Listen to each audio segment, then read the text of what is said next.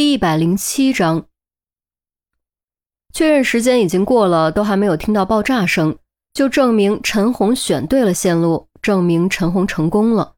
于是，杜宾、陆明和特勤队长立刻火速冲了上来，正好看到拖着于西的陈红，来不及去想到底发生了什么。特勤队长扛起陈红，杜宾扛起昏迷的于西，和陆明一起用最快的速度朝楼下跑去。第二死亡倒计时。六、五、四，终于从旧厂房的大门冲了出去，前路一片平坦，只需要冲冲冲！出来了，出来了！韩淼激动的又叫又跳，眼泪哗哗的往下流。是于西，于西得救了，于西得救了！郑月猛地将钟离抱了起来。难道要炸了？快跑，快跑！周丽君立刻发觉，纵声大喊：“第二死亡倒计时，三、二、一！”轰的一声，爆炸声巨响，二楼墙壁率先爆裂，窗户全部破碎，玻璃渣随着狂舞的火焰漫天迸溅。轰的又是一声，另一团火焰从屋顶升起，形成一朵小小的蘑菇云。轰轰轰，接二连三，爆炸声越来越密集。一楼的墙壁和窗户开始爆碎，滚滚怒焰从一切可能的缝隙中冲腾而出，如狂兽的爪牙，要将逃脱陷阱的猎物撕成粉碎。杜宾发出狂狮般的咆哮，硬生生冲到了最前面。狂奔的三人身后就是暴卷的炽热烈焰，冲击波横扫追来，所过之处土石崩飞，地皮都被掀了起来。人再快，又怎么可能跑过火焰和冲击波呢？眼看就要被追上，三人同时猛地扑了出去。下一瞬，滚滚火焰和冲击波从他们上方“呼”的一声横扫而过。陆队、陈姐、于西、杜宾、队长，守在外面的所有人大惊失色，心都提到了嗓子眼儿，拔腿就跑，一边喊一边心中默默祈祷：千万不要出事。一定要活着，一定都要活着。爆炸最可怕的冲击已经过去，剩下的只是满目疮痍和一片火海。本来就已经写满沧桑的旧长方，这回彻底在火焰中化为灰烬。也许同时化为灰烬的还有仇恨吧。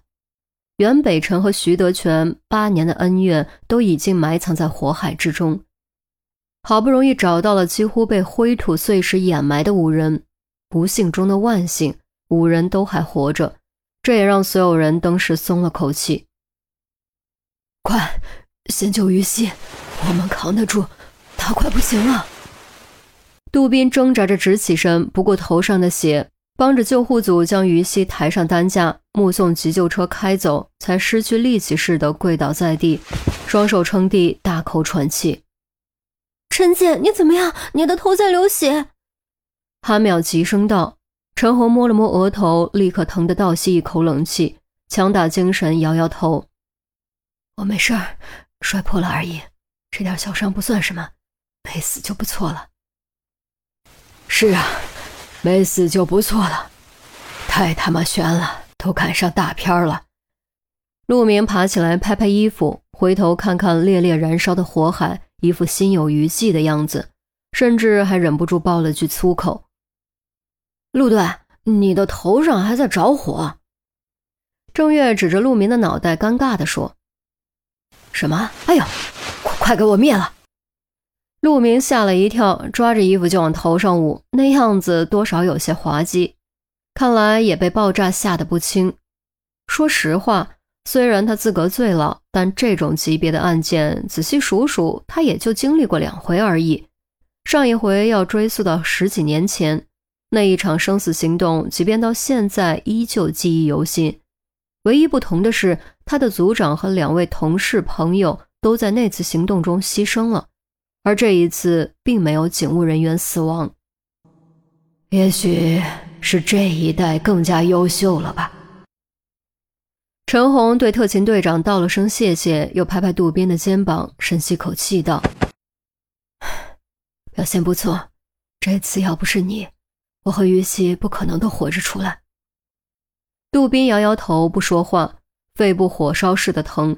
刚才他是真的爆发了，那速度说能拿奥运金牌都不过分。